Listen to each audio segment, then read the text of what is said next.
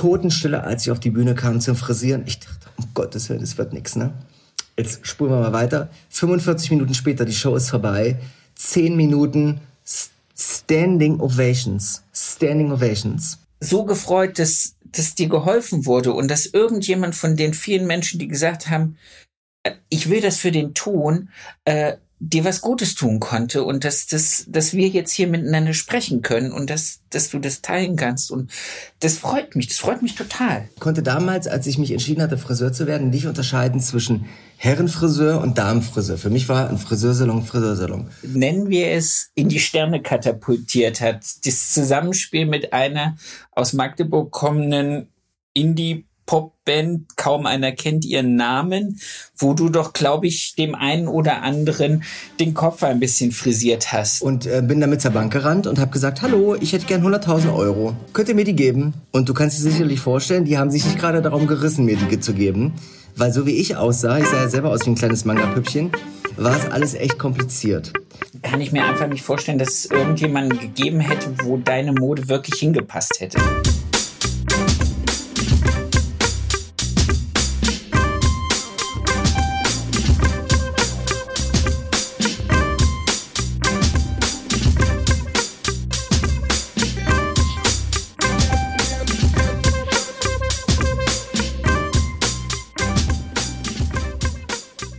Erfolgsgeschichten mit Kamm und Schere. Heute zu Gast der wunderbare Sebastian Böhm. Ready, steady, go, mein Lieber. Herzlich Auf willkommen. Los geht's los. Auf los geht's los. Herzlich willkommen in diesem Podcast. Wie ist dein Name? Mein Name ist Sebastian Böhm. Wie lange bist du Friseur? Im August 20 Jahre, Angestellt oder selbstständig? selbstständig, Wie alt ist dein Salon? 17 Jahre, Anzahl deiner Angestellten? 15, Wow. Äh, in welcher Stadt ist dein Salon? Magdeburg. Hast du außer deinem Salon noch Hobbys? Schönheit. Schönheit. Das ist geil. Schönheit ist geil. Das ist, glaube ich, die geilste Antwort, die ich auf Hobbys je gehört habe. Sehr, sehr fein. Lieber Sebastian, es freut mich unheimlich, dass wir zwei zusammenfinden. Das ist auch einfach, weil den Namen kenne ich. Ich kann mir deinen Namen unheimlich gut merken. Hahaha. äh, ich freue mich. Lass uns anfangen, so wie ich mit jedem anfange. Wie bist du zum Friseur gekommen? Also zu dem Beruf Friseur gekommen? Das ist eine sehr gute Frage. Ich habe ähm, relativ schnell meine Möglichkeiten oder meine begrenzten Möglichkeiten im Leben festgestellt, was sozusagen Talente angeht. Und, Okay. Ähm, äh, ich war nicht gut im Reifenwechseln, ich konnte nichts mit Autos anfangen, ich wollte nicht Maler werden. Es war irgendwie alles zu plump für meine Begriffe und habe mich dann sozusagen der Schönheit hingegeben und habe ja dadurch, dass ich mich selbst sehr schnell ausdrücken konnte, optisch, ähm, war relativ schnell für mich klar, dass ich irgendwas Kreatives mit dem Menschen machen muss oder um den Menschen herum machen muss. Und ähm, nur Make-up-Artist, das hätte mir, hätte mir nicht gereicht. Ich wollte immer so das Ganzheitliche und habe dann rausgefunden, dass wenn man eine klassische Friseurausbildung macht, die Grundkenntnisse vom Make-up-Artisten auch mit dazu lernt. Und dann bin ich Friseur geworden und bin bis heute sehr glücklich über diese Entscheidung. Hat dir, hat dir die Grundkenntnisse Make-up-Artist, die du in der Ausbildung kennengelernt hast, hätte die dir gereicht? Nein, absolut nicht. Ich habe ja später noch meinen Visagisten und meinen Make-up-Artisten gemacht, weil ich natürlich das noch sozusagen perfektionieren wollte. Aber ähm, mir war klar, dass man das miteinander verbinden kann am Anfang, gerade in der Ausbildung. Und ähm, deswegen war die Entscheidung, eben Friseur zu werden und nicht Make-up-Artist zu werden, weil dort gibt es eben keine äh, Friseur-Grundausbildung dazu, ähm, relativ einfach und relativ klar. Ich muss sagen, wenn du, wie du es jetzt gesagt hast, habe ich so überlegt, was ich an Make-up-Grundtechniken beigebracht bekommen habe. Ähm, ja, ich glaube, da war ich nicht anwesend. Die, das, die, an den Tagen war ich nicht im, also nicht in der Berufsschule. Das habe ich nicht Naja, also spätestens zur Zwischenprüfung oder zur Gesellenprüfung musstest du ja Make-up machen. Alter, ich musste diese Bild. Hast du auch diese Vordrucke gehabt, wo du das anmalen Ja. musstest? Leck Ja. mich der Dash. Boah, es sah aus, sah aus, wie als hätten irgendwie so sieb, äh, Siebenjährige im Kindergarten irgendwie mit Fingermalfarben gearbeitet. Ja, nee, bei mir sah es aus wie so eine Drag Queen, die aus einem äh, Londoner Underground Club, Club, Club morgens um sechs kommt. So sah es bei mir aus. Ungefähr. Verstehe ich nicht, warum wir denselben Beruf haben, aber jeder von uns ist glücklich. Ich habe seitdem, glaube ich, auch nicht wieder einen einzigen Make-up-Pinsel angefasst, außer wenn ich den Mädels sage, die müssen mal wieder sauber gemacht werden. Das ist ja, so das nein, einzige ich, äh, Mal, dass ich die in der Hand. Ich mache es tatsächlich auch nicht mehr so häufig, aber ich lieb's dann schon. Also ich habe das ganz gerne, wenn wir Fotoshootings machen, dass ich eben selber noch mal ein bisschen Hand anlege und so den letzten Schliff mache. Das finde ich ziemlich cool, muss ich sagen. Sehr cool. Da, du, da dir klar war, dass du es wirst, wie klar war es, wer dich ausbilden darf? Oder wie, wie war die Entscheidung, zu welchem Ausbildungssalon du gehst? Gerade in Magdeburg. Stelle ich mir nicht so ähm, einfach vor. Nee, das war auch überhaupt nicht einfach. Und ähm, ähm, so richtig hatte ich auch gar keinen Plan. Ich konnte damals, als ich mich entschieden hatte, Friseur zu werden, nicht unterscheiden zwischen Herrenfriseur und Damenfriseur. Für mich war ein Friseursalon Friseursalon. Und als ich Anfang der 2000er die Lehre gemacht hatte, war Magdeburg noch ein wenig rückständig. Was bedeutet, es gab eben noch klassische Herrensalons und klassische Damensalons. Und ich hatte mich dann bei einem jungen Mann, also in Anführungsstrichen beworben, und zwar bei Carlos Tamburini, der in der vierten Generation ein Geschäft hat, mit seinem Sohn und seinem Enkel zusammen hinterm Stuhl stand. Und das fand ich großartig. Ähm, das war allerdings ein Herrenfriseur. Und der sagte irgendwann nach einem halben Jahr zu mir, naja, das Problem ist, du bist relativ talentiert und du kannst offensichtlich jetzt schon Herrenhaarschnitte schneiden nach einem halben Jahr. Aber ich kann dir jetzt nicht mehr beibringen. Du musst irgendwie dich jetzt umorientieren, weil wir können keine Damen. So.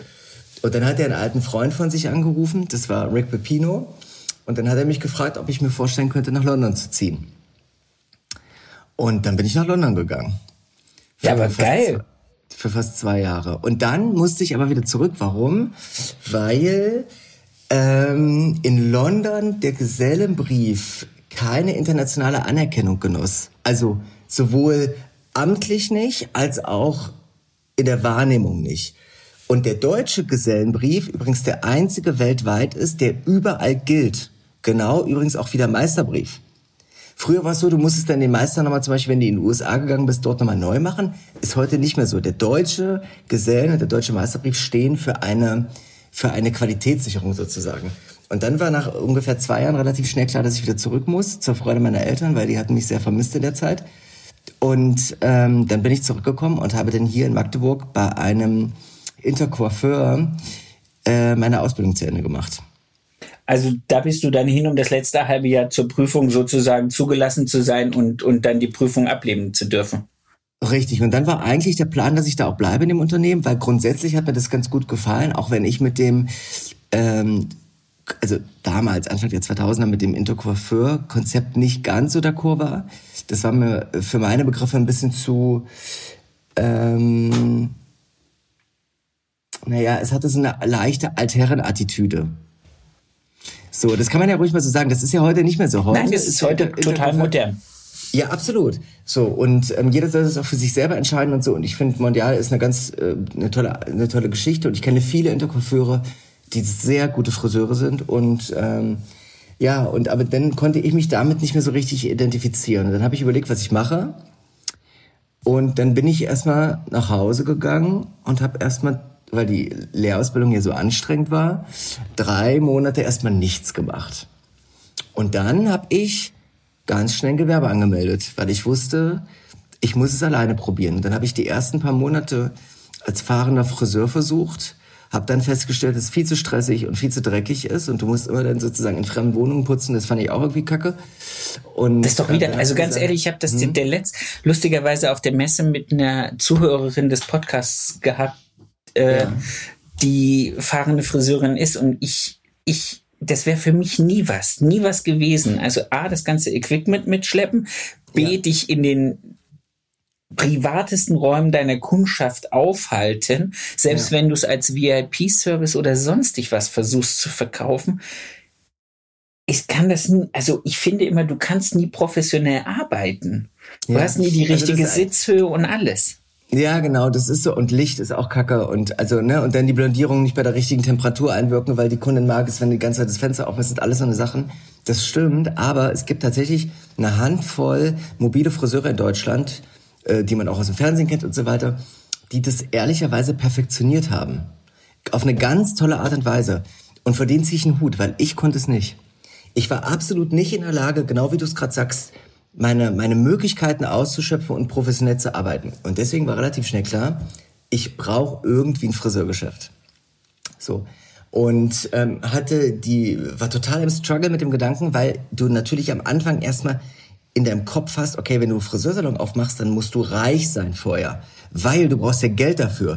Mir war überhaupt nicht klar, dass ich mit 18 auch einen Kredit beantragen kann. Oder mit äh, 19. Und ähm, ja, und dann habe ich es aber gemacht und habe einen Friseursalon aufgebaut. Aus dem Stegreif. Ohne Krass. Vorkenntnisse. Geil. Keine, ich hatte, hm? Lass, äh, lass uns da gleich mal zukommen. Ich würde Ja. gern mal ein bisschen in die zwei Jahre London reinblicken, Ja. weil ich glaube und befürchte, wir würden etwas übergehen, was, glaube ich, auch ein bisschen stilprägend ist, oder? Ja, absolut. Dann, dann lass uns mal, also auch wenn wir jetzt schon ein bisschen vorgesprungen, ich lass uns noch mal ein bisschen auf London zurückgucken und auf die Erfahrung, die du da gemacht hast und die, die Eindrücke und Inspirationen, die du für dich als Person, aber auch als Friseur dann überhaupt Ja. in, in diese Metropole Magdeburg mitnehmen konntest. Ja. Können wir gerne machen. Also ich äh, muss aber dazu sagen, ähm, die, also die Frage vorab, mein lieber Basti, ist, was ist denn deine Zielgruppe hier beim Podcast? Wie alt sind die alle? Äh, zwischen und bis. Okay. Weil es könnte, wenn ich die Geschichte von London und dem Stil, der mich geprägt hat, äh, erzähle, könnte es zwischendurch ein wenig schlüpfrig werden. Das ist nicht Aber ich schlimm. versuche, mich, okay, Nein. ich versuche mich so auszudrücken, dass alles okay ist. Also, du musst wissen, ich bin bei Rick Pepino gewesen. Und Rick Pepino ähm, ist der erste öffentliche Mann von Heidi Klum gewesen. So. Der hat so graue Locken, den kennt man aus den Medien. So ein, der hat so ein Spitzbart gehabt und so, der sah so ein bisschen aus wie D'Artagnan. Und ähm, der war auch so ein Etepetete-Salon, so, also Etepetete in Anführungsstrichen. Und ähm, er hatte sich auf Blond spezialisiert. Also alles, was mit Blond zu tun hatte. Der war der Erste in London, der das gemacht hat. Ohne Öffnungszeiten, was bedeutet, dass der hat um äh, acht aufgemacht und ab um sechs hattest du 50 Meter Schlange. Mitten in Camden, also Grenze Camden zum Central London. So, Camden Market, Central London, so, um das mal einzuordnen. Und äh, ich fand ohne Termine schon immer kacke, ehrlicherweise. Also oh, ohne Terminbuchung. Und ähm, er hat aber dieses Blond perfektioniert und war total engagierter Friseur, hat, ich weiß gar nicht, zum damaligen Zeitpunkt schon 30, 35 Mitarbeiter gehabt. Das war irre. Ein riesen, eine Riesenbude über zwei Etagen mit Areas, einer äh, extra angestellten Stylisten, die nur Shampoo den ganzen Tag gemacht haben. Also sozusagen Champonösen, um das mal umgangssprachlich zu sagen. Und, ähm, und das war tierisch für mich und fand das richtig gut. Und ich habe gelebt in Camden. Und in Camden ähm, ist, also Camden Market ist ein Künstlerviertel, muss man dazu wissen. Da war ich schon mal. Ich kann ungefähr nachvollziehen, wo du dich da bewegt hast. Genau, es ist sehr, sehr LGBTIQ-Plus-mäßig, es ist sehr künstlerisch und es ist auch ein wenig verrucht, sagen wir es mal so. Was bedeutet das? Es bedeutet, dort gibt es Bordelle und dort gibt es Bordelle für Frauen und Bordelle für Männer und Bordelle für alle. So. Und ähm, meine Geschichte, wie ich da hingekommen bin. Ich habe mir eine kleine äh, Wohnung dort gemietet, ein Apartment. Wir reden über 17 Quadratmeter. Mehr war es nicht. Das war ein Raum mit einem Bett in der Mitte und einem Fernseher und dann konntest du dich schon nicht mehr bewegen. Und ich bin da angekommen, ich werde es nie vergessen, an einem Freitag, weil ich wollte, bevor ich montags anfange zu arbeiten, wollte ich das Wochenende für mich haben, um mich einzugrufen. Und ich komme freitags an, gegen, weiß ich nicht, morgens um 10 oder so, war total kaputt, weil ich musste einziehen und so. Die Wohnung war möbliert. Das ist wichtig für die Geschichte. Ich musste also nichts, mit, nichts mitbringen, außer meine Sachen. Und dann bin ich relativ zeitig ins Bett gegangen, so gegen 22 Uhr. Und um 23.30 Uhr klingelte es das erste Mal an der Tür. Und dann bin ich an die Tür und hab so, hallo. Ähm, und dann sprach mich mit auf Englisch an, ähm, ob denn Stefan da sei, äh, oder Stefan da sei. Und, mm, und ich so, nee, bist hier falsch und so. Aufgelegt. Halbe, dreiviertel Stunde später klingelte es wieder.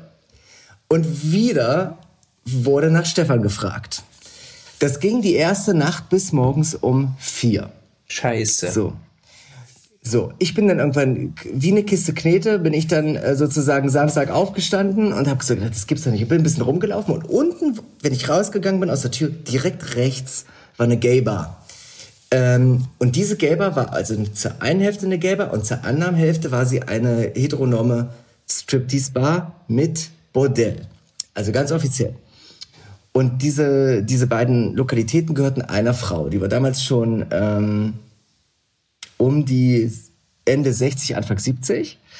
Und ich habe mich da hingesetzt, habe erstmal ein Käffchen getrunken, eine Zigarette geraucht und sie kam dann raus und sagte so nach dem Motto, na Schätze, wer bist du denn? Ich habe dich ja hier noch nie gesehen und so. Ich so, hallo, ich bin hier neu im Haus und ich wohne jetzt hier und so. Wohnst du etwa in der Wohnung von Stefan? sagte die dann zu mir. Und ich so, ja. Und es war gruselig. Du weißt sicherlich, was jetzt kommt, oder? Du hast das Bett da, weggeschmissen. Ja. Es war eine Wohnung für einen jungen Prostituierten, der dort seine Kundschaft empfangen hat und der offensichtlich seiner Kundschaft nicht Bescheid gegeben hat, dass er in ein anderes Viertel gezogen ist. So, das ging übrigens noch ungefähr ein halbes Jahr so. Dass immer wieder Leute zu mir gegangen sind und so. Aber es war witzig. Das war aber die erste Berührung mit dieser Frau. Ich nenne es mal, nein, man kann es ruhig sagen, bei uns im Osten würde man Puffmutti sagen, ne? aber in, all, im allerlieb, in allerliebster Form. Also eine ganz bezauberte Frau. Eine Ex. Was haben deine Eltern gedacht? Was haben deine... Den, das habe ich denen erst gesagt, als ich wiedergekommen bin. Hätte ich das währenddessen gesagt, wären die da eingeritten. So, und, ähm, und Shona war, Shona hieß sie, und Shona war eine Ex-Theaterschauspielerin und Ballerina, die irgendwie diesen Riesenhype nicht so richtig erlebt hat. Sie hatte nicht diesen Lucky Punch. Sie war ähm, keine Aus, kein Ausnahmetalent, aber sie war fürs Theater gemacht. Also wie sie sich bewegt hat, roter Lippenstift, viel zu helle Haut und so, also großartig.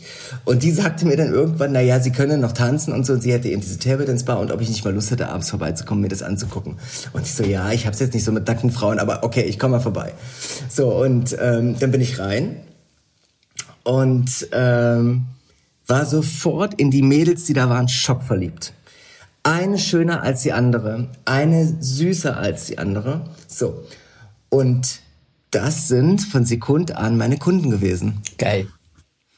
Aber ah, natürlich nicht im Salon von Rick Pepino, weil, ich hatte ihn gefragt, weil, ob ich sie als Modelle haben darf, ne?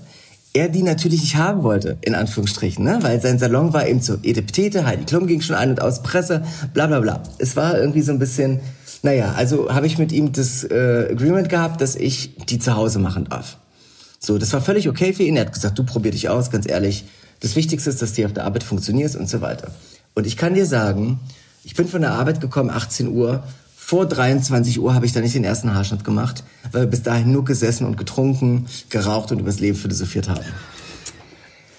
Und dann habe ich angefangen, mich in Extensions, in sehr grellen Farben zu üben. Die waren natürlich alle nicht natürlich, die Mädchen, sondern die waren alle schwarz mit blonden Strähnen, weiß mit schwarzen Strähnen, knallrot, knallblau, knallgrün. Die waren natürlich total London.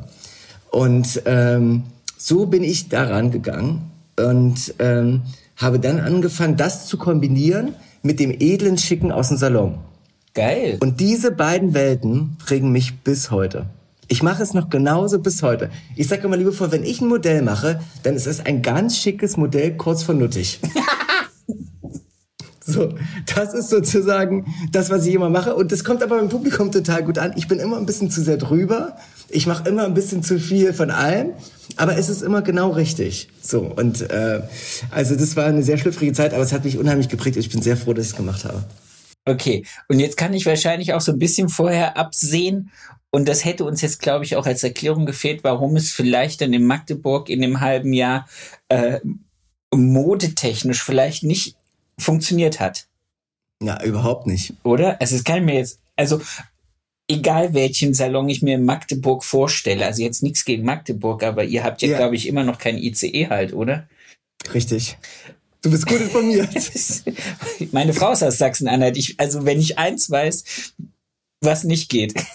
Ja, Nein, aber absolut, ja.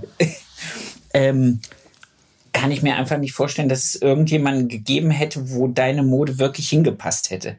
Na, überhaupt nicht, null. Du musst wissen, ich bin überhaupt nicht der Typ für bunte Haare. Ne? Ich finde es manchmal sogar sehr deplatziert, aber ich habe keine Angst vor bunten Haaren. Und wenn jemand zu mir kommt und sagt, du, ich möchte gerne, ich überspitze es jetzt mal, blaue Haare mit gelben Karos haben, dann mache ich das, wenn ich glaube, dass es gut an der Person aussieht. Ob ich davon überzeugt bin oder nicht. Ne? Also genauso kann jemand mit einer edlen Frisur zu mir kommen. So, und das waren so die Anfänge. Und dann habe ich meinen Salon aufgemacht Und plötzlich hatte ich aber nur solches Publikum. Bei mir sind die ganzen, ich sag ganz liebevoll, ich liebe meine Schäfchen, die ganzen gestrandeten Seelen im Salon gelandet. Das waren von, von Punks bis hin zu, damals waren Emos total hip, Emo-Girls, schwarze Haare mit bunten Strähnen, Manga-Mädchen, Manga-Jungs, Querbett, also das war komplett meine Zielgruppe. Jetzt sage ich, jetzt sage ich dir hm? eins, was mir jedes Mal wieder in, in den Gesprächen mit Friseuren auffällt. Es gibt eine, eine alte Unternehmerweisheit, die sagt, äh, messe dich nicht oder, oder versuche nicht die Zielgruppe deiner Konkurrenz anzusprechen, sondern sprich die Kunden an, die deine Konkurrenz nicht anspricht. Und du bist sozusagen genau dieses Modell für die jungen Generation der Anfang der 2000er in Magdeburg, weil es war Techno-Zeit, es war, äh, was weiß ich, wir hatten es eben auch von, von, von Girlbands und Boybands und von, von all diesen neuen Einflüssen, die so in den Anfang 2000ern über die Jugend hereingebrochen ist. Mhm. Manga, generell, all diese Sachen.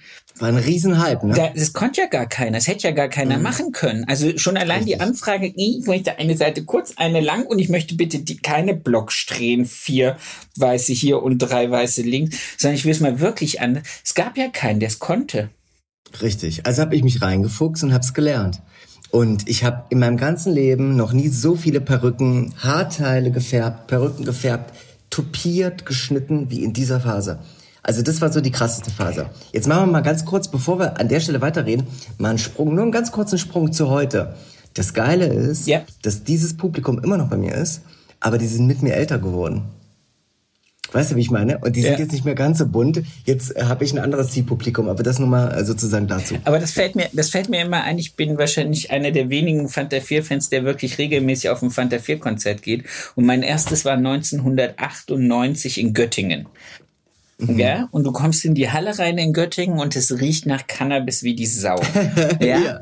Und du gehst 25 Jahre später auf ein Live-Event in Stuttgart auf dem Cannstatter Vasen, wo aus all diesen jungen Kiffern die sensationellsten Maschinenbauingenieure im Großraum Stuttgart geworden sind. Und du denkst dir nur so, ah, die Zielgruppe von damals ist auch erwachsen geworden. Ja, und es absolut. passt genau auf dasselbe. Mhm. Das ist so geil. Ja, ist mega, mega auf jeden Fall. Nee, aber das war eine, eine sehr spannende Zeit und ähm, ähm, ich habe alle bunten Haarfarben, die man in der Industrie kriegen konnte. Ich hab, war auf der Suche nach dem Rot, was am längsten hält, das Blau, was am wenigsten ausblutet, das Gelb, was am strahlbarsten ist und so. Ich habe überall auf der Welt, und da äh, ganz ehrlich, Anfang der 2000er, ich meine, es gab Internet, aber es war nichts mit Amazon, Nein. mal eben aus New York dir Farbe bringen lassen. Äh, Internet kostete viel Geld, liebe Zuhörer. Das bedeutet, ähm, man hatte keine Flatrate so wie heute und man ist all time, äh, all day Online. sozusagen mobil. Das was, gab's nicht. So, also musste man ähm, suchen und damals gab's noch, Achtung Schleichwerbung. Kannst du dich an den EMP-Katalog erinnern? Ja, den gibt's ja. heute noch. Ja, natürlich gibt's den heute noch, aber damals war er ja noch mehr Kult als heute. Und die hatten die ersten bunten Haarfarben im Verkauf so direktziehende, ne? Also nichts jetzt äh, keine semi-permanente, keine permanente. So, die hatten so, ich sag's wie es ist, eine Töpfchenfarbe. So. Und da gibt's ja äh, nur einen Hersteller.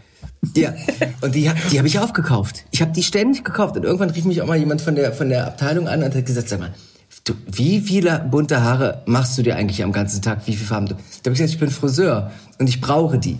So und so ging das los, ne? Und die haben dir dann gesagt, wo sie es kaufen und haben dich direkt zum Großhandel verschickt. Genau so. Sehr, Tatsächlich war es so, ja. Sehr geil. Dann erzähl mal, wie, wie, wie, wie war der Start in die Selbstständigkeit? So direkt nach der, nach diesen drei Monate Auszeit, wie hat sich's angefühlt, deinen eigenen Laden zu haben, so jung? Na, erstmal standen die Zeichen sehr, sehr schlecht, denn ich brauchte einen Kredit. Also meine Eltern hatten mir damals angeboten, mich finanziell zu unterstützen, aber irgendwie wollte ich das nicht. Ich wollte das irgendwie alleine hinkriegen und ähm, habe dann ein Finanzkonzept geschrieben, ähm, was ich übrigens bis heute habe und immer wieder reingucke, weil ich damals sehr kluge Ansätze hatte, wie ich finde. Und äh, bin damit zur Bank gerannt und habe gesagt, hallo, ich hätte gern 100.000 Euro. Könnt ihr mir die geben? Und du kannst dir sicherlich vorstellen, die haben sich nicht gerade darum gerissen, mir die zu geben. Weil so wie ich aussah, ich sah ja selber aus wie ein kleines Manga-Püppchen, war es alles echt kompliziert. Und immer kam das Argument, du bist zu jung dafür. ne, mit 19 oder mit 20 100.000 Euro zu kriegen, ohne Sicherheiten und ich wollte auch nicht meine Eltern als Bürgen haben und so weiter. Das fand ich alles irgendwie so ein bisschen schwierig. Und dann habe ich die gleichen Bewerbungen nochmal losgeschickt und habe mein Geburtsdatum rausgelöscht aus der Bewerbungsmappe. Und plötzlich habe ich Angebote bekommen. Nein. Ja, genau so ist es gewesen. Und dann habe ich damals bei einer großen deutschen Bank angerufen und habe gesagt, hallo, ich bin übrigens derselbe, aber man, gut, dass wir schon die Unterschrift gemacht haben. Ich wollte euch nur sagen, ich bin immer noch 19. So, ähm, heute rennen die mir natürlich die Bude ein und wollen natürlich irgendwas von mir. So, das war das erste Geld. So, was machst du jetzt mit so viel Geld? Du brauchst einen Salon. Und dann habe ich einen Salon aufgebaut. Ich habe vorher eine Standortanalyse gemacht. Ich habe überlegt, wo kommen die Leute hin und so weiter. Und in Magdeburg baute sich gerade zu dieser Zeit, Anfang der 2000er, ähm, Kaufland auf. Ein Discounter sozusagen. Und da habe ich gesagt, naja, dann bin ich doch richtig clever und pack mich direkt daneben. Habe ich gemacht, war sehr gut. Ich habe viel Laufkundschaft gehabt. Was ich nicht beachtet habe, ist, dass ab 16.30 Uhr die Leute vorm Kaufland gestanden haben und ihr Bierchen weggezischt haben. Und das wurde tumultartig immer mehr und irgendwann sagte dann meine Kundin zu mir, also richtig geil ist es nicht zu dir zu kommen, Sebastian, weil wir müssen an den ganzen sozusagen äh, trinkenden Leuten da draußen vorbei. Und dann habe ich mich nach sechs oder sieben Monaten, nachdem ich all mein ganzes Geld in dieses Geschäft gesteckt hatte, was ich übrigens alleine bestritten habe, ohne Mitarbeiter, keine Azubis, nichts, gar nichts, habe ich dann, bin dann umgezogen und bin in das Geschäft gezogen, in dem ich heute noch bin. Nach wie vielen Monaten? Nach knapp sechs Monaten. Du hast nach einem. Ja.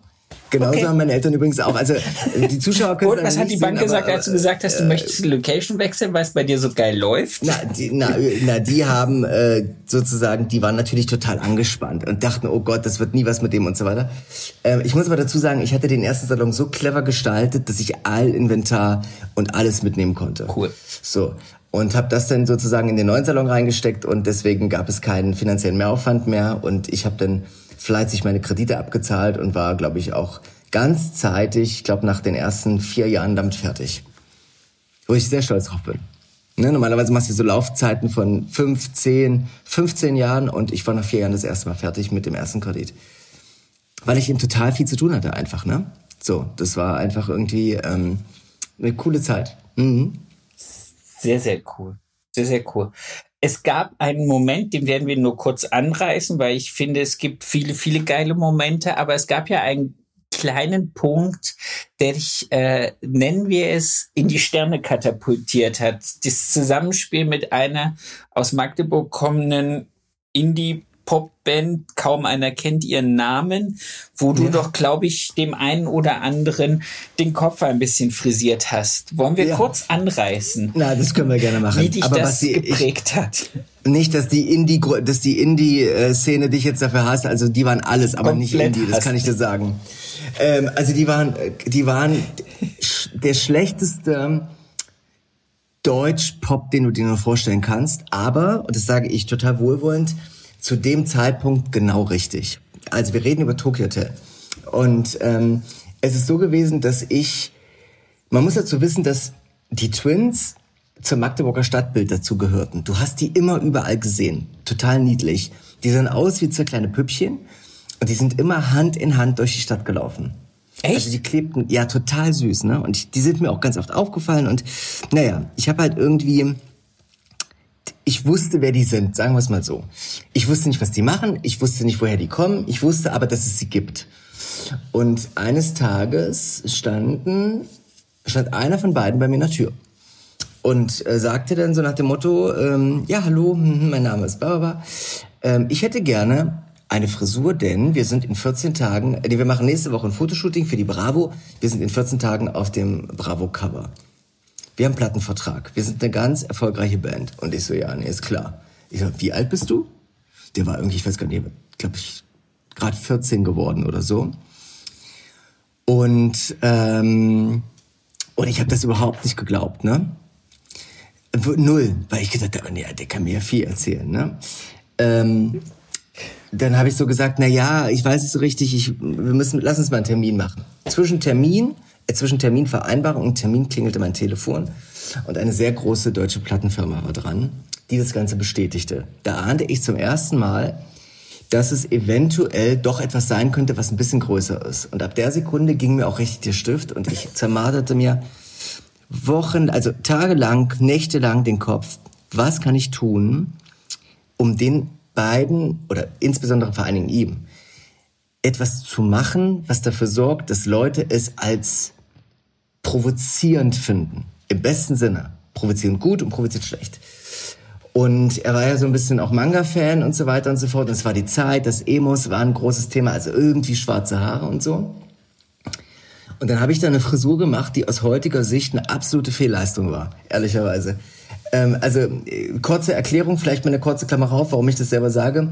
Nachdem die Band rauskam und die Frisur plötzlich sichtbar auch für die Szene wurde, für die Friseurszene wurde, gab es ein Interview damals mit der Top Hair und Gerhard Meyer zu Lebzeiten, Gott hab ihn selig, der äh, auf die Frage, wie er denn die Tokyo Hotel Frisur findet, antwortete, also der Friseur, der die verbrochen hat, dem gehört die Lizenz entzogen.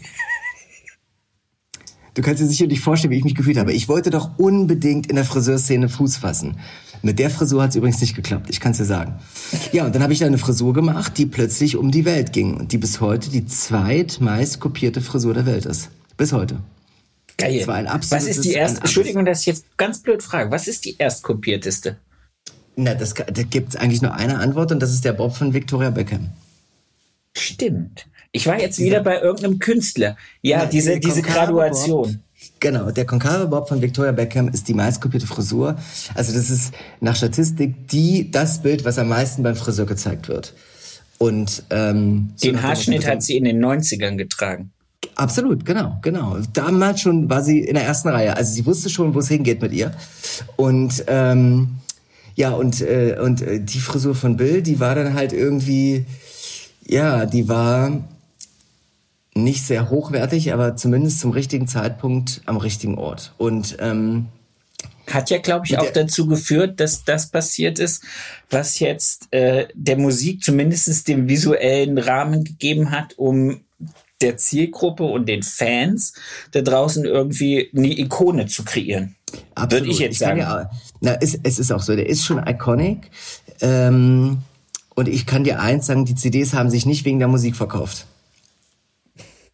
Ein böser Schelm, äh, ein Schelm, naja, der Böses dabei denkt. Na, naja, es ist wirklich so, dass die Leute sich natürlich gerade die ganz jungen Mädchen und die jungen Jungs, hey, ob das Jungs waren oder ob das schwule Jungs waren, die haben sich total mit ihm identifiziert. Endlich einer von uns. Endlich einer, der ausbricht aus der Masse, der endlich nach vorne geht, der endlich bunt ist. Also in der Wahrnehmung bunt.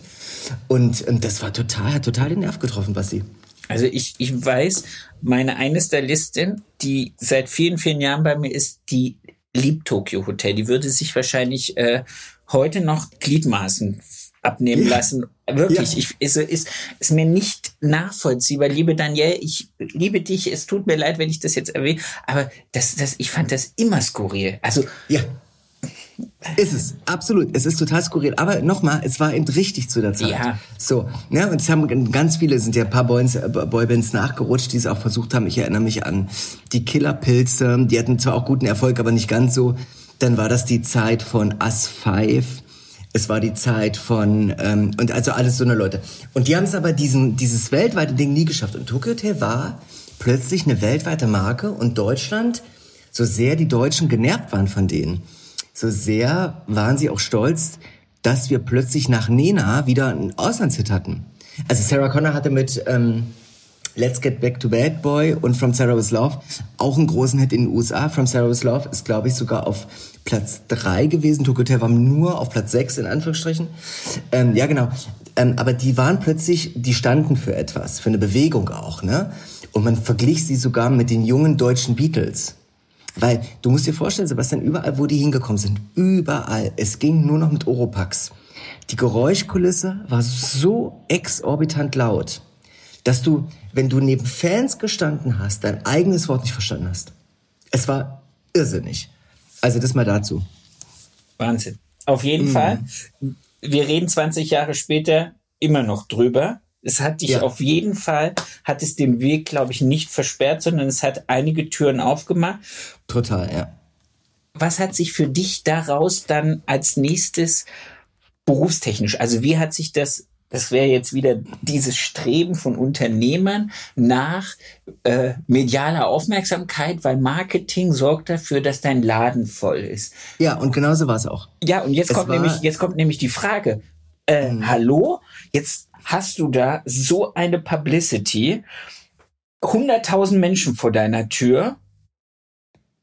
Wie viel davon war Personal, die gesagt haben, ich will bei Sebastian Böhm arbeiten? Und wie viel waren davon Kunden, die gesagt haben, nur zu dir? Weil das ist ja Also ich- eigentlich dann schon wieder Worst Case. Ich kann dir das sagen, ich kann dir ein paar Zahlen mal um die Ohren äh, knallen. Ich hatte in den ersten sechs Monaten, nachdem Tokyo Hotel rauskam, über 3000 Bewerbungen von Friseuren. Über 3000. In den ersten sechs Monaten.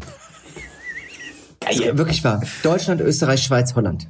Du bist umgefallen. Aus Frankreich teilweise. Weil die Leute dachten, die waren Tokyo Hotel Fans, die aber zufällig auch Friseure waren. Oder Friseurlehrlinge. Die wollten bei dem Mann arbeiten, wo die Wahrscheinlichkeit am höchsten ist, dass Bill mal ums Eck kommt. Darum ging's. Es ging überhaupt nicht um mich. Und das, ähm, das Wahnwitzige war, dass ähm, ich eine mediale Aufmerksamkeit bekommen habe, aber nicht etwa, weil ich ein so toller Friseur war, sondern weil ich dem Frontsänger ähnlicher sah als sein eigener Zwillingsbruder. Und es gibt sogar, es gibt die russische Version von, ähm, von der Bravo, gab es einen Vier-Seiten-Report nur über mich. Und überall stand der Zwillingsbruder von Bill Kaulitz. Die haben das, die haben am Anfang gar nicht geschnallt, dass ich das gar nicht bin.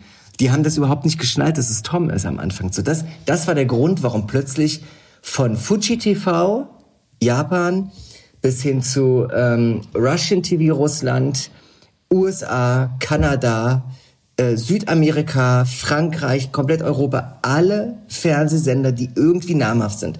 Zeitung, die Sun aus England, egal wer, die haben alle bei mir angerufen und wollten exklusive Interviews haben. Alle. Und ich habe 14 Tage lang nichts anderes getan, als Interviews mit Radiosendern, Fernsehsendern und Printmedien zu geben. 14 Tage am Stück. Um einen Übrigens, zu ich- erklären, um einen zu erklären, dass du nicht der Zwilling bist, sondern der Das Friseur. ist der Friseur, genau so. Und plötzlich war natürlich die Tür offen und es war jetzt sozusagen auf einmal für mich eine Plattform da. Und ich war am Scheideweg zu überlegen, also entweder reite ich das Pferd jetzt weiter oder aber ich ziehe mich komplett zurück und mache das, was ich am besten kann, nämlich Haare. Und ähm, ich habe mich dafür entschlossen, offensichtlich weiterzureiten, das Pferd. Und habe dann aber relativ schnell festgestellt, dass ich kaum Akzeptanz in der Friseurszene hatte am Anfang. Weil die das, was ich produziert habe, als nicht hochwertig empfunden haben. Ich habe aber das geschafft, was viele Friseure sich wünschen würden. Ich habe vermitteln können zwischen der Friseurszene und Yellow Press. Also ähnlich wie Udo Walz, Ja. nur auf eine etwas modernere Art und Weise. Ich war plötzlich in beiden Sparten ein Gesicht, was man kannte und was man gerne bei sich hatte, weil die Leute relativ schnell verstanden haben, dass ich wahnsinnig nett bin. Und das sage ich nicht, um mich sozusagen zu produzieren, sondern ich bin's wirklich, ich bin wirklich nett, ne? Das sage ich auch ahnen, immer. Nee, ich bin's wirklich. Die Leute denken immer, dass ich mega arrogant bin und so weiter. Und das bin ich halt null. Ich habe eine gute Kinderstube und so. So. Und, ähm, und da habe ich gesagt, da muss ich irgendwas draus machen. Und dann passierte erstmal gar nichts.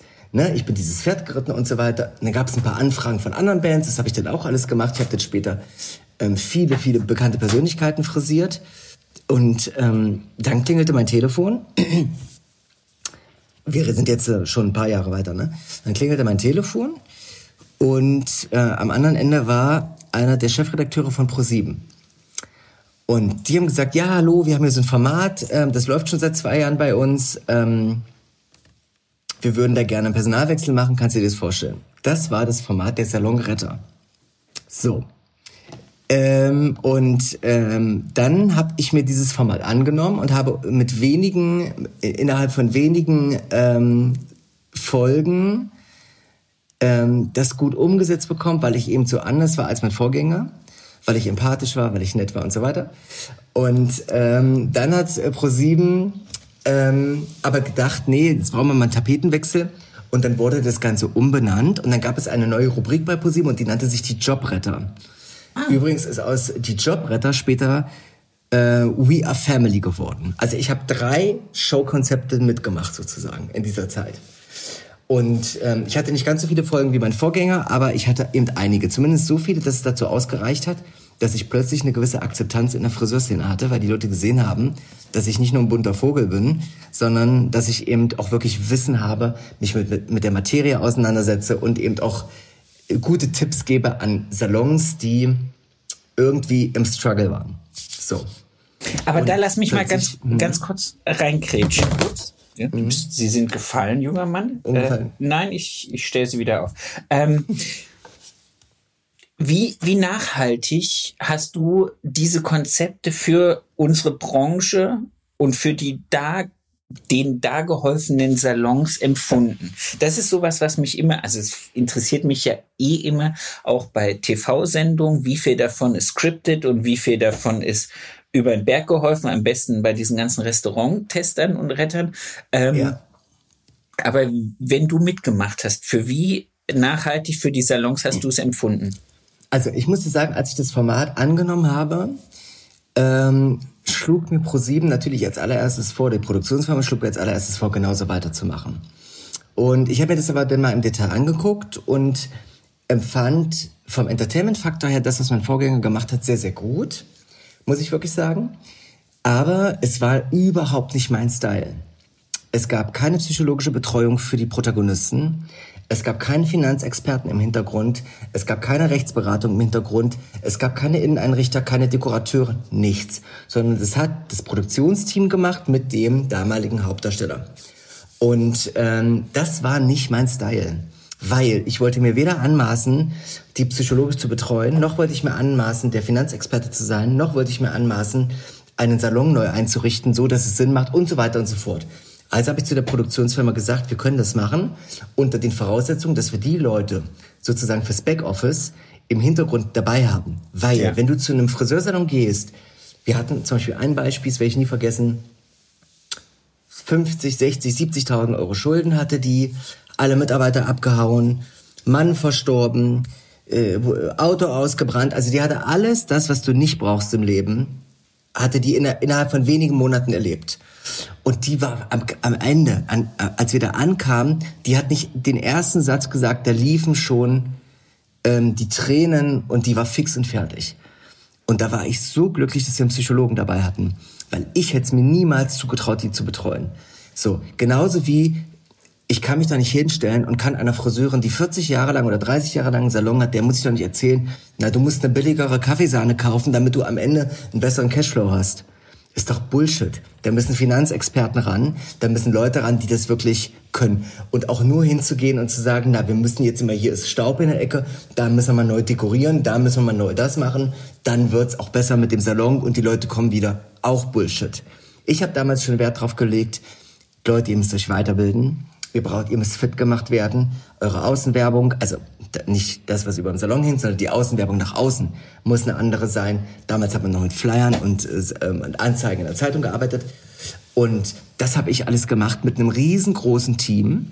Und natürlich haben wir die Salons teilweise auch neu renoviert und einge, einge, eingerichtet und so weiter. Ähm, aber das hat ja nie die Ursache bekämpft, sondern es hat immer nur die Ursache verhübscht sozusagen.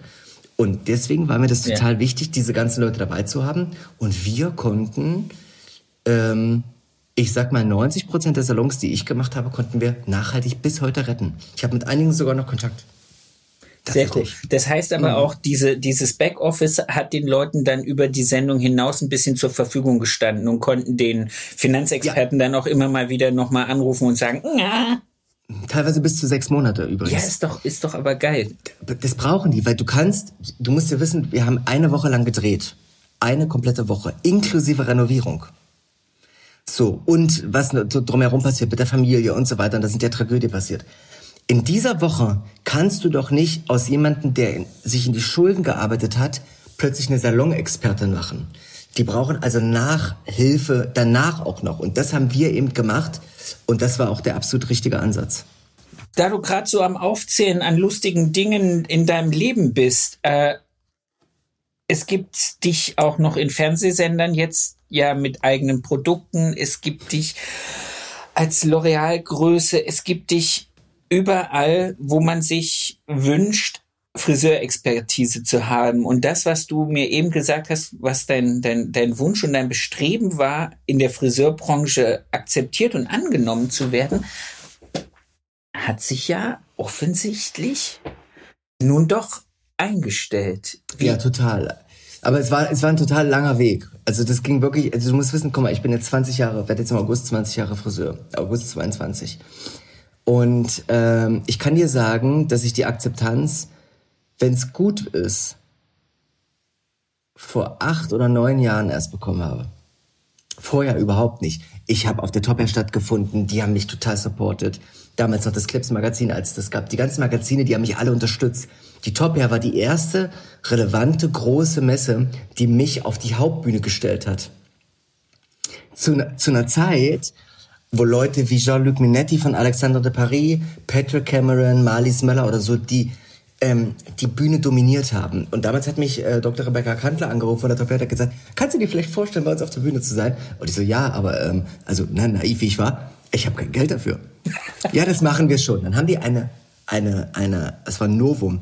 Ne, ich kann jetzt nicht ins Detail gehen, aber dann haben die eine, eine, eine Show auf die Beine gestellt, Sebastian, die so viel Geld gekostet hat. 25 bis 30 Modelle, Choreografen, Designer, dies, das. Und plötzlich war ich die Hauptshow und die Finalshow auf der Top Air. Vor mir, meine Vorband war Alexandre de Paris. Jean-Luc Minetti, du kannst dir gar nicht vorstellen, wie der mich angeguckt hat, als er festgestellt hat, dass ein kleiner geschminkter Junge mit bunten Haaren die Hauptshow kriegt. So, aber es war legendär. Ich habe eine geile Show gemacht, ich werde es nie vergessen. Dreieinhalbtausend, viertausend Leute in dieser Arena von der Top Air. Totenstille, als ich auf die Bühne kam zum Frisieren. Ich dachte, um Gottes Willen, das wird nix, ne? Jetzt spulen wir mal weiter. 45 Minuten später, die Show ist vorbei. Und alle eskalieren. 10 Minuten Standing Ovations. Standing Ovations. Und die Top ja, die hat gesagt, wir haben sowas noch nie erlebt. In unserem ganzen Leben nicht. Seit es die Top gibt, wir haben es noch nie erlebt, dass ein Mensch, ein einzelner Mensch, so eine Begeisterung auslösen kann.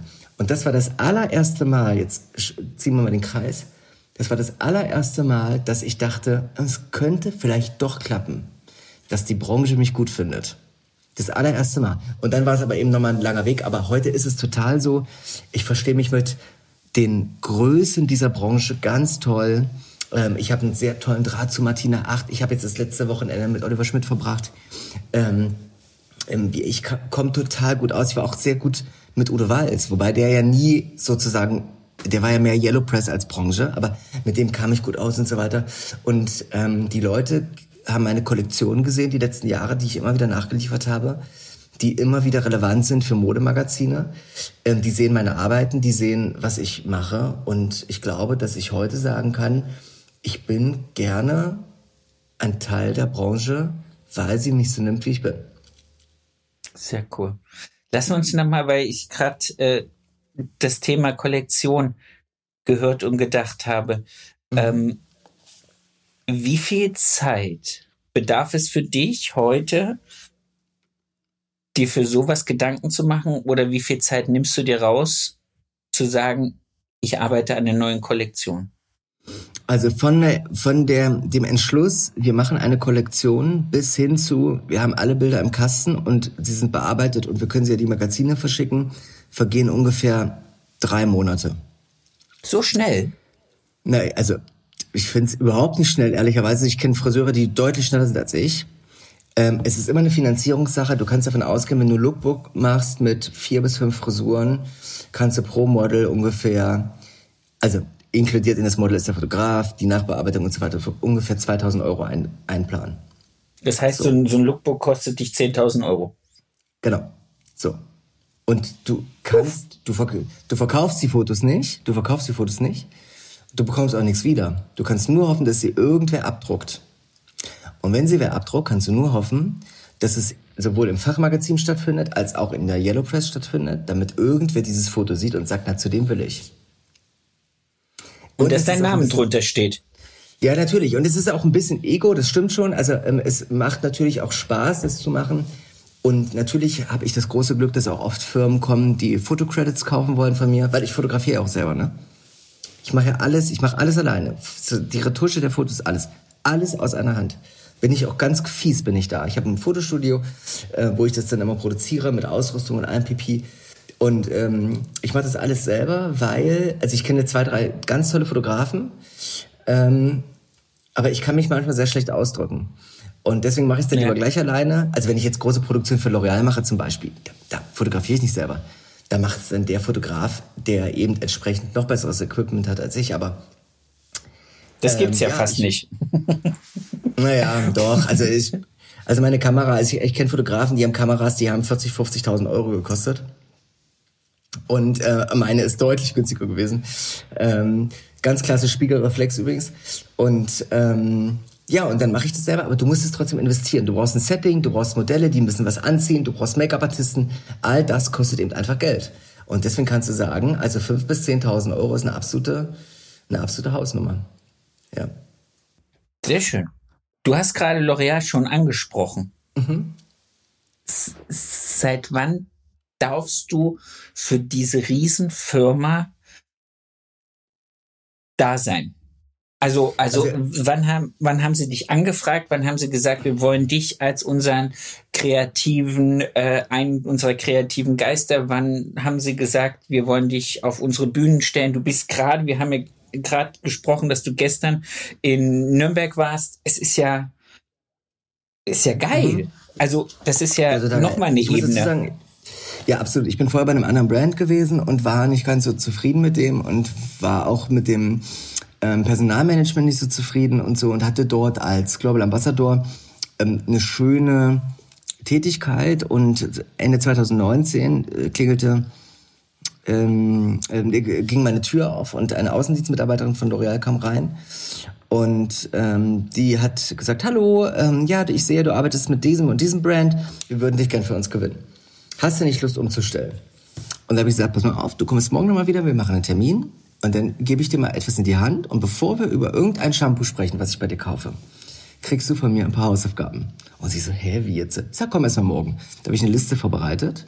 Und auf dieser Liste, die nach vier Seiten, sind, ist unterteilt gewesen in zwei, also der obere Teil, was möchte ich wissen? Da habe ich Fragen an L'Oreal aufgestellt, die ich beantwortet haben wollte was ist euer Konzept? Wo positioniert ihr eure Produkte?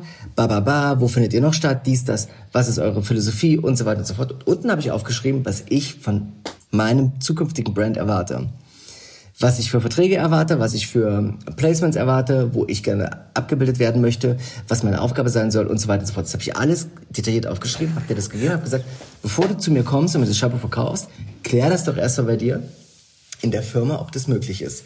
Dann hat mich der damalige Divisionschef angerufen, ähm, damals war das ähm, der Nico, und hat gesagt, wir würden gerne mal vorbeikommen, wir möchten uns mit dir unterhalten. Und dann haben wir uns zum Essen verabredet und dann haben die gesagt, na ja, wir können eigentlich mit all dem, was du da von uns forderst, total gut leben.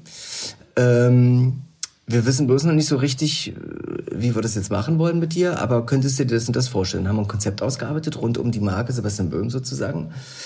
Und äh, heute bin ich internationaler äh, Global Ambassador und vertrete die äh, Marke weltweit. Punkt. Sehr, und sehr finde auch Punkt. sozusagen Welt, finde auch weltweit statt. Also es ist sozusagen ähm, eine ne ziemlich coole Sache ehrlicherweise. Ich habe natürlich auch Verträge äh, entsprechend bekommen, an die ich mich halten musste. Und das, ähm, bis heute ist das wunderbar. Und dann haben wir einen Vertrag gemacht. Ähm, 2000 20 und meine Aufgabe als Global Ambassador ging ungefähr zwei Monate und dann war Covid. Und dann ging erstmal nichts mehr. Das war das Jahr, wo ähm, ich glaube, die Collar Trophy ausgeschrieben war, die dann irgendwie ja, halb ja, genau. eingestampft wurde. Mhm. Kann es sein? Ja. Exakt, dieses Jahr war das so. Und dann war Covid vorbei, also in der ersten Runde. Ne? Das war ja dann im Spätherbst oder im Spätsommer hat man es dann das erste Mal so ein bisschen überstanden. Und dann hieß es, naja, wir sind jetzt durch. Dann kam der Dezember. Und dann kam der Dezember, dann mussten wir sozusagen erstmal alle im Salon arbeiten. Dann haben wir nur noch bis 14. Dezember, glaube ich, gearbeitet gehabt. Dann waren die Salons 2021 wieder zu für die ersten drei Monate, glaube ich. Ich glaube, März, 1. März war damals, glaube ich, sozusagen der erste Tag wieder, wo man anfangen durfte. Ja. Irgendwie so, roundabout. Dann haben wir vier Wochen gearbeitet, hatte ich keinen Kopf für nichts. Und ähm, nee, dann haben wir acht Wochen gearbeitet, kein Kopf für nichts. Und ähm, dann habe ich mich äh, geht so gefühlt und bin zum Arzt gefahren. Und dann hat mir der Arzt eine Diagnose gegeben, die mein komplettes Leben verändert hat, Sebastian. Und dann konnte ich wieder nichts für L'Oreal machen. Verstehst du? Also ich bin sozusagen Agreement mit denen eingegangen und konnte nichts für dich tun. Und jetzt kommt aber das Faszinierende. L'Oreal hat aber alles für mich getan. Und ich kann dir sagen, ich bin so unendlich dankbar, dass ich mich, dass ich, dass wir uns gefunden haben. Die Firma und ich. Warum? Weil die so herzlich sind, weil die total bei mir sind, weil die mich in jeder Phase meiner, meiner, meiner, meiner, meiner Krankheitsgeschichte jede Sekunde unterstützt haben, Sebastian. Jede Sekunde. Bis heute. Und jetzt rock ich die Bühne für die. Jetzt muss ich erstmal ein bisschen wieder sozusagen. Jetzt musst du ein bisschen rangehen. Wollen wir, ja. wo, wo, du hast es gerade angesprochen, ich kann den Ball jetzt nicht, nicht aufnehmen. Das wäre unfair und es ist auch, glaube ich, äh, ein, ein Statement für alle da draußen, wenn es um das Thema äh, Durchhalten, Kraft schöpfen, niedergeschlagen sein, aufstehen, weiterkämpfen, ist, möchtest du uns ganz kurz durch diesen, durch dieses, durch diese Situation der Erkrankung mitnehmen? Ja. Dann darfst du gerne ein bisschen erzählen. Ich werde dich auch nicht unterbrechen. Kann ich machen. Ich kann dir auch sagen, warum, weil ich eine, eine Message habe und die schiebe ich gleich erstmal vorab. Vorab, es ist unheimlich wichtig, ähm, sich bei der DKMS anzumelden. Stäbchen rein, Spender sein, sehr gut. Es ist unheimlich wichtig, für andere da zu sein und eventuell ein potenzieller Lebensretter zu sein. Es tut überhaupt nicht weh. Es ist nur ein bisschen Blut abnehmen, mehr ist es nicht. Einfach machen und für die DKMS sich zur Verfügung stellen. Das erstmal vorab.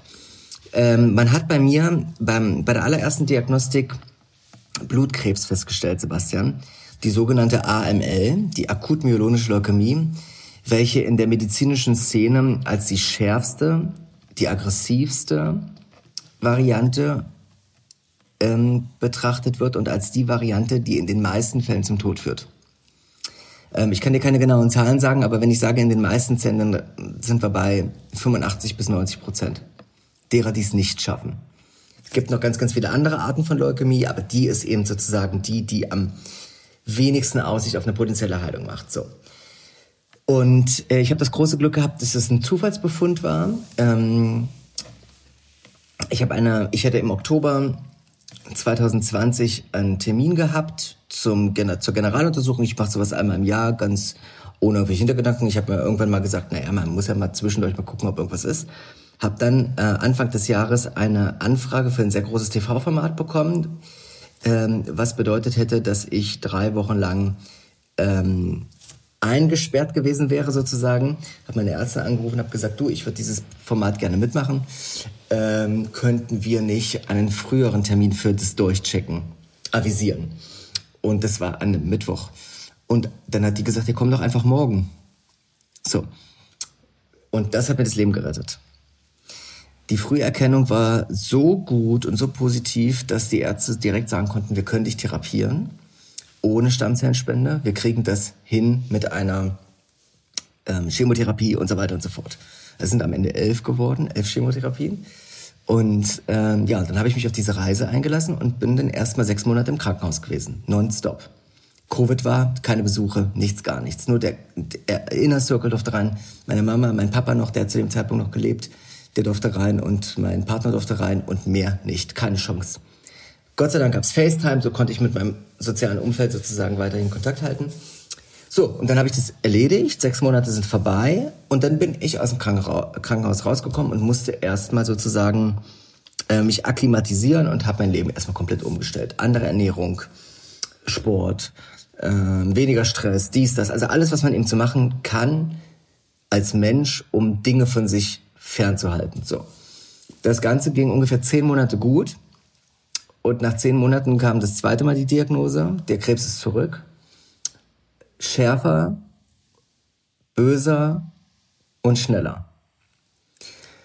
Ähm, dir bleibt ein Zeitfenster von wenigen Wochen, kein Monat, ähm, einen Stammzellenspender zu treffen, Sebastian. Ansonsten können wir nicht sehr viel für dich tun.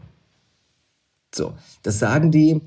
Ähm, Nicht ganz so direkt, aber sie, sie müssen es dir sagen, Sebastian, weil sie dich auf den Fall der Fälle vorbereiten müssen. Dass du die Möglichkeit hast, Dinge zu machen, Finanzen zu regeln, Personalausweise abmelden, äh, Wohnungen auflösen. Du musst vorbereitet sein für den Fall der Fälle. Deswegen umschreibt dir der Arzt das Worst-Case-Szenario. Die gehen nicht zu dir und sagen, du hast nur noch drei Tage zu leben. Das machen die natürlich nicht. Aber sie sagen dir, aus unserer Erfahrung heraus, hast du das Zeitfenster. So. Und dann haben wir einen Aufruf gemacht. Ähm, ich habe mich dazu entschlossen, es öffentlich zu machen. Äh, mein Partner sagte damals zu mir, Sebastian, du hast so eine hohe Reichweite im Social Media, die Leute kennen dich übers Fernsehen. Nutz das jetzt mal für was wirklich Sinnvolles. Und mach mal Werbung für dich und dein Leben. Und dann haben wir das gemacht. Und dann haben 15.000 Friseure mitgemacht. Ähm, der Aufruf ist ähm, viral gegangen. Fernsehs Fernsehstationen haben das ähm, porträtiert, Zeitungen haben das porträtiert. In ganz Magdeburg hingen Plakate von mir mit dem Aufruf, Standzellenspender zu finden. Und nach ungefähr 14 Tagen haben sich roundabout 3.000 bis 4.000 Leute bei der DKMS gemeldet und haben sich ähm, typisieren lassen. Und eine davon ist meine Lebensretterin gewesen. Ja, und dann ging alles ganz, ganz schnell. Dann wurde die Lebensretterin angerufen. Eine 19-jährige junge Frau, was die Sache noch besonderer macht. Ähm, und meine Ärztin hat zu mir gesagt, Sebastian, ich darf dir nichts sagen, aber als wir sie angerufen haben, haben wir den Satz nicht mal zu Ende gesprochen und sie hat sofort Ja gesagt. Und dann ist es geworden. Und fünf Tage später hat sie mir das Leben gerettet. Kennst du so sie? Einfach geht's. Nein, ich kenne sie nicht. Ähm, es gibt ähm, ein paar Datenschutzregeln in Deutschland, die das verhindern, ehrlicherweise in den ersten zwei Jahren. Warum? Weil in den ersten zwei Jahren die Rückfallquote bei den Patienten relativ hoch ist und sie nicht wollen, dass der Spender sozusagen eventuell genötigt wird nochmal. Oder mit etwas konfrontiert wird, was nicht geklappt hat. Ah, okay. Verstehst du so? Hast du Tränen in den Augen? Also Sebastian? ich habe so Gänsehaut. Liebe Zuschauer, wenn ihr das jetzt, also liebe Zuschauer, ihr könnt es nicht sehen, aber der Basti hat ganz, ganz glasige Augen gerade. Ja, der ist auch ein bisschen da am Wasser gebaut und es ist schon nicht so einfach. Und ich freue mich so sehr dafür, weil ähm, was, was keiner weiß, ist, dass äh, meine Schwiegermutter in Magdeburg fünf Jahre behandelt wurde ähm, mit einem anderen Krebs und ähm, ich sagen muss, dass ich glaube, dass die Leute, die da aufgehoben sind in dieser Uniklinik in Magdeburg, in guten Händen sind. Das habe ich immer, Absolut. immer gedacht. Deswegen, Ja. also, und ich, ich freue mich so dafür. Ich habe auch, ich habe, ich bin einer von diesen 4000 Menschen gewesen, die das gesehen haben und sofort, also ich habe das so oft in meinem Leben vorher schon gesehen. Dieses auch Freunde, die Ärzte sind, die gesagt haben, oh, lass dich doch mal hab, ja, muss man mal machen, es wäre jetzt mal an der Zeit. Ich habe deinen Aufruf gesehen und ich habe sofort das Netz angemacht, habe mich da registrieren lassen, habe diese Unterlagen zugeschickt bekommen, habe mich Stäbchen rein, habe das wieder abgeschickt. Und es war so gar keine Frage. Und es hat mich so gefreut, dass, dass dir geholfen wurde und dass irgendjemand von den vielen Menschen, die gesagt haben, äh, ich will das für den tun, äh, dir was Gutes tun konnte und dass, dass, dass wir jetzt hier miteinander sprechen können und dass, dass du das teilen kannst. Und das freut mich, das freut mich total. Ja. Entschuldigung, Entschuldigung auch dass mich das jetzt mitgenommen hat. Nein, nein, das ist völlig in Ordnung und das berührt mich total, ehrlicherweise. Und ich kann dir sagen, als ich gesehen habe, was die Friseure in dieser Zeit für mich gemacht haben, und dann bist du ja offensichtlich einer von denen gewesen, ähm, das war äh, irre, weil ich gedacht, mir war klar, dass ich ein gutes Standing in der Branche habe. Mir war klar, dass die Leute mich mögen. So. Mir war aber nicht klar, was sie für mich tun würden. Und das hat mir so die Augen geöffnet. Und als wir auf der Top Air waren vor ein paar Wochen, äh, Basti, habe ich, weiß ich nicht, hunderte Fotos gemacht, hunderte Fotos. Und alle Friseure, allen Alters, haben genau das Gleiche gesagt wie du. Wir haben uns typisieren lassen. Wir sind so froh, dass es dir besser geht. Wir haben alle mit dir mitgefiebert und so. Und da habe ich überlegt, okay, woran liegt das? Und ich glaube, das Ding ist, wenn eine Krankheit plötzlich ein Gesicht bekommt, wa- was man kennt, in Anführungsstrichen, dann berührt es auf einmal ein. Weißt du, was das, was das Krasses war? Als ich, du kriegst dann so anderthalb Liter so einen Beutel, dann legst du, setzt du dich dahin, im Nebenzimmer sitzt deine Spenderin, du kriegst das direkt rüber sozusagen und der erste, da ist so ein ganz langes Kabel, dann siehst du, wie das Blut so auf dich zukommt, so. Ich habe geflennt und ich war ergriffen. Mein Partner war über FaceTime dabei, es durfte keiner dabei sein ähm, und so weiter. Wir haben das gefilmt, das Ganze, weil wir das für, die, für uns behalten wollten und vielleicht, vielleicht zeige ich irgendwann mal diesen Moment, aber zum jetzigen Zeitpunkt bin ich auch nicht bereit dafür. Ähm, und das Blut kommt und weißt du, was passiert ist mit mir? Ich habe mich so geschämt. Weißt du warum? Weil ich mich in den Jahren zuvor habe nie typisieren lassen. Weißt du, wie ich meine? Ich habe es genau wie du. Ich habe es immer mal gehört, ich habe es immer mal auf Plakaten gelesen oder zu Weihnachten im Fernsehen, wir helfen Kindern und so weiter. Ich habe es immer wieder wahrgenommen und ich habe immer gesagt, Anna, irgendwann musst du es mal machen. Warum nicht? Es tut ja nicht weh. Und ich habe es aber nicht gemacht und plötzlich liegst du da und bist darauf angewiesen, Blut von jemandem zu bekommen, der es schon gemacht hat. Und ähm, das war sehr, sehr ergreifend und deswegen vielleicht hört ähm, meine Lebensretterin jetzt gerade zu. Ähm, ich habe es schon ein paar Mal jetzt öffentlich gemacht, aber ich mache es nochmal, man kann es gar nicht so oft genug sagen. Vielen, vielen Dank dafür, dass du mir das Leben gerettet hast. Das wäre jetzt eigentlich ein wunderschönes Schlu Schlusswort. Äh, äh, ja, weiß gar nicht, ob ich da noch irgendwas drauf haben möchte, sagen möchte. Nee, mache ich nicht. Ich sag dir danke. Okay. Wir sind eh Gerne. Sehr gut in der Zeit. Ich, ich danke dir für, für diese wunderbaren Worte und für dieses tolle Gespräch. Ich danke dir, Sebastian, dass ähm, du mir die Möglichkeit dazu gibst, das zu sagen. Ja, bitte, bitte sehr, sehr gerne. Ich weiß, wir sehen uns am 2. Juli. Da freue ich mich drauf. Das weiß ich seit gestern. Ach so, ja, stimmt. Wir sehen uns am 2. Juli, stimmt. Ja, wir haben das, ähm, äh, wir waren so ein bisschen, äh, dass wir es noch zurückgehalten haben und äh, gestern sagte dann Robert zu mir, oder vorgestern sagte Robert, jetzt Sebastian, jetzt muss es aber mal, jetzt lass uns das mal machen. Ich sage, okay, jetzt machen wir es, okay. Da sehen wir uns am Bodensee, stimmt's? Wir sehen uns in, in Ravensburg. Ja, ich freue genau, ich freu mich. Ich, ich freue mich riesig. Ich sag dir jetzt erstmal schon mal Dankeschön für dieses wunderbare Gespräch. Äh, ich weiß, wir bleiben in Kontakt und ähm, schöne Woche. Viel Gesundheit. Du bist einer von denen, der als derjenige wahrscheinlich am ehesten weiß, was es heißt, mit dieser Floske, ich wünsche dir viel Gesundheit, was anzufangen. Kommt vom Herzen, ganz wirklich. Und bis ganz, ganz bald. Dankeschön. Mein lieber Sebastian, würdest du mir erlauben, das letzte Wort zu haben? Du hast das letzte Wort, bitte. Okay, ich bedanke mich bei dir total, weil ich weiß es sehr zu schätzen. Du bist ja auch ein Branchenhero oh. und ich weiß es sehr zu schätzen, dass du sozusagen mit deinem tollen Podcast Menschen die Möglichkeit gibst, vielleicht mal Dinge zu sagen, wo sie woanders nicht die Möglichkeit haben. Und ähm, ich wünsche dir sehr, sehr viel Glück für deinen Podcast und hoffe, dass es der beste Podcast, der erfolgreichste Podcast Deutschlands wird und ähm, wünsche dir sehr, sehr viel Glück dabei und freue mich jetzt schon auf unsere nächste Begegnung. Dankeschön. Ich werde es mir gleich nochmal anhören, weil eben hat das Internet ein bisschen gewackelt. Ich freue mich sehr okay. drauf. Ich danke dir vielmals für so alles. Wir sehen und hören uns und bis ja. auf jeden Fall spätestens am 2. Juli. Bis zum 2. Juli. Bis dann.